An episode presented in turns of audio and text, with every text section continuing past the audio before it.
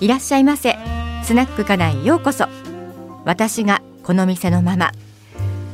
この前ワインをまとめ買いしちゃいました。水谷香奈です。このお店は寂しん坊のあなたのための小さなスナック。お酒は何でもあるからゆっくりしていってくださいね。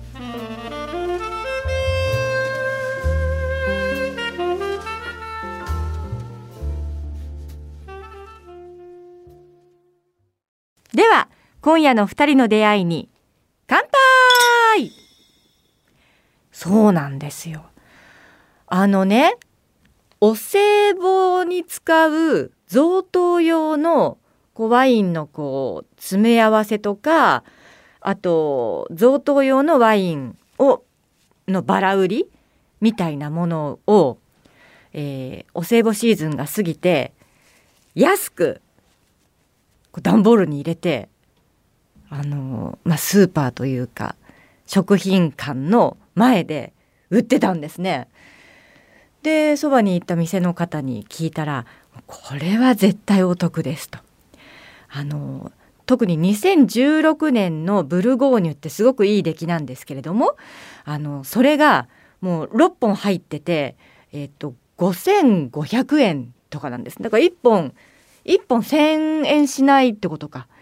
もうこれ絶対お得ですからあの半額ぐらいになってるのでって言われて、えっとそのワインを何箱か30本ぐらいかな。あの30本ぐらいもうどうせまず腐るもんじゃないしもう絶対消費するものだからじゃあもうこれまとめてもうこのここにあるの全部買いますって言ってえー、っと送ってくださいって言って買ってもう今うちの玄関に段ボールすごいですよ全部ワインもうでもこれが多分ね春ぐらいまでにはもうすっかりなくなるんだろうなと思うと気持ちいいもんですよ。うちの実が今多いからね。はい。非常にでも得した気分という感じでいい心持ちになっております。えー、で、今回のテーマが通信販売ということなんですけれども、私この2年ぐらいですか、まあ、コロナになってからやっぱり旅行も行けてないしうんまあなんだ外食も結局ふ減ってしまったので多分お金を使ってない。何かでこうお金使いたい時ってあるんですよ。だから買い物したいなみたいな。やっぱりねこの2年で通販の利用すごく多かったですね今ざっと思い出すだけでもまあほとんどジャパネット高田さんで買ってんですけどえっ、ー、とトースター買ってマットレス買ってケルヒャのスチームクリーナー買ってドライヤー買って他にもいろいろあるんだけどこれまあジャパネット高田さんですよね。でやっぱりね毎日番組でお世話になってるんですよ特に林由美さんね。あのー、まあ、正直言って電化製品買う時にえー、ネットで調べてあじゃあ高田さんと他のとことどっちが安いかなみたいなことも一応調べるんですね。でもちょっとの差だったらあやっぱりじゃあいつもお世話になってる高田さんで買おうっていうジャパネット高田さんならもう信頼してるからみたいな感じで、えー、お買い物をしてますね。はい、あとハピネスクラブも 毎日お世話になってんですけど朝岡さんとかね若松さんとかねハピネスクラブで買ったものは最近だと昔包丁とかも買ったんですけど最近だとあのお茶お茶引きって分かります？電動のお茶引きなんですけれどもお茶の葉っぱを入れてもう細かく粉砕するっていう機械。あれがめちゃめちゃいいんですよ。あのもともとお茶っ葉っていうのは体にいいから本当はもうお茶っ葉も食べちゃっていいぐらいらしいんですね。なんだけどもお茶柄って捨てちゃうじゃないですか。でもそのお茶引きを使ってお茶を細かく粉砕して、えー、それにねお湯注いでお茶にして飲むと結果的にお茶っ葉は全部もう体の中取り込めるわけです。でこれ気に入っちゃって私も今お茶ごくごく飲んでるのとあの歩いて1分ぐらいにある実家の母がまあ父もそうなんです。毎日緑茶を飲んでいて。これいいわ。もう私たちもね丈夫で長生きしなくちゃいけないからカテキン取るわよ。なんて言って。また引いてなんつってもういつもお茶っ葉持ってくんですよ。でもちろんこのお茶っ葉もあの元文化放送ラジオショッピングで扱っていたお茶を今でも私通販で買ってるので結構通販にはお世話になってますね。ラジオショッピングも本当にいいもの売ってたな。復活してくれないかなって思うことよくあるんですけれども、まあ、とにかくえっ、とハピネスクラブラジオショッピングのそのお茶お茶引き。これはいいです。あとちなみにそのお茶引きはあのうち旦那が飲食店やってるんですけどもこれいいねと。あのお茶殻捨てることもないし、えーまあ、粉茶みたいなもんですから、えー、すごく何？あの楽？便利だっていうことでお店からもまたこれ引いてえなんつってもう私お茶引き屋さん今ななっててもうお店用と実家用と自分用と、え非常に重宝しております。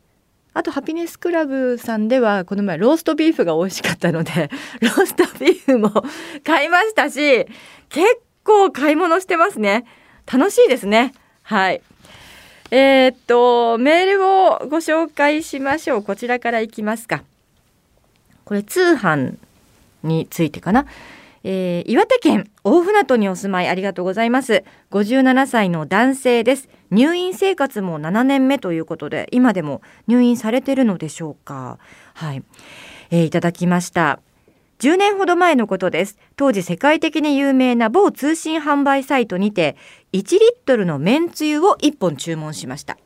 当時そのサイトでは全ての商品の送料が無料でしたのでそうめん用にいろいろ試そうととりあえず1本だったんです。1500円ほどでした。数日後めんつゆは届きましたが届いたのは1リットルのものが6本入る段ボール箱だったんです。注文ミスかと思い恐る恐る恐る注文履歴を確認しましたが注文したのは間違いなく1箱ではなく1本でした。相手のミスで5本変装しなくちゃならないとは面倒なことになってしまった畜生としばらく頭に血が上りました。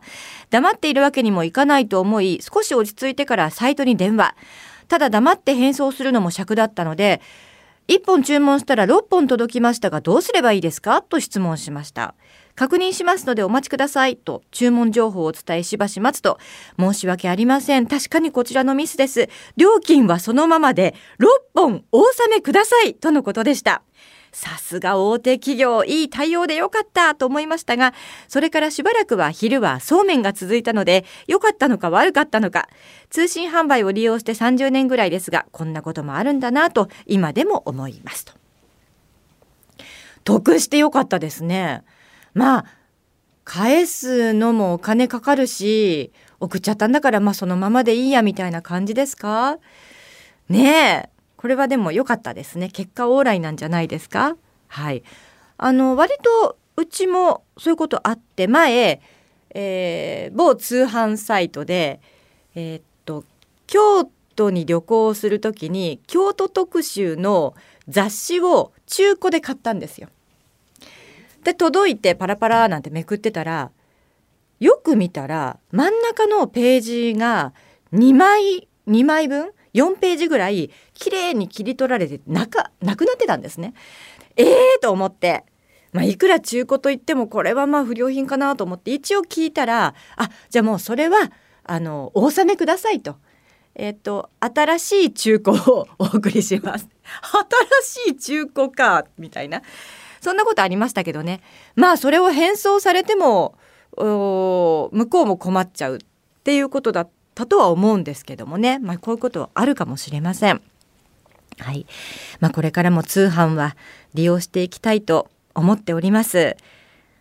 あもう一枚紹介しようと思ったんですけどこれはじゃあ次回にしますか。でねあの今回実はこのスナックかな450回記念ったんですね。おめでとうございます。ありがとうございます。えー、初回の配信が2003年の12月31日でしたから、かれこれ？え？今2021年あ、2022年えー、19年 !19 年もスナックかなは営業してるということが今分かり改めて本当に皆さんに感謝していますこんなコロナ禍でねこういうスナックをやっていけるっていうのは本当に嬉しい限りです、えー、次回のメールテーマも通信販売でぜひお寄せください。お待ちしております。はい。祝450回。アドレスはかなままアットマーク JOQR.net KANAMAMA アットマーク JOQR.net でお待ちしております。あら。もう閉店の時間？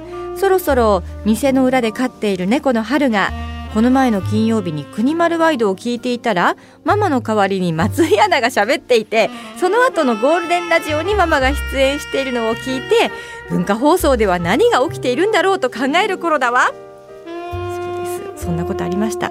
これいろんな事情があっても玉突き状態だったんですねアナウンス部ね。はい。でも大竹さんあと室井さんと久しぶりに楽しかったです。では最後にママの今夜のひとりごと。さあ今日も早く家帰ってせっせせっせとワイン飲もうっと。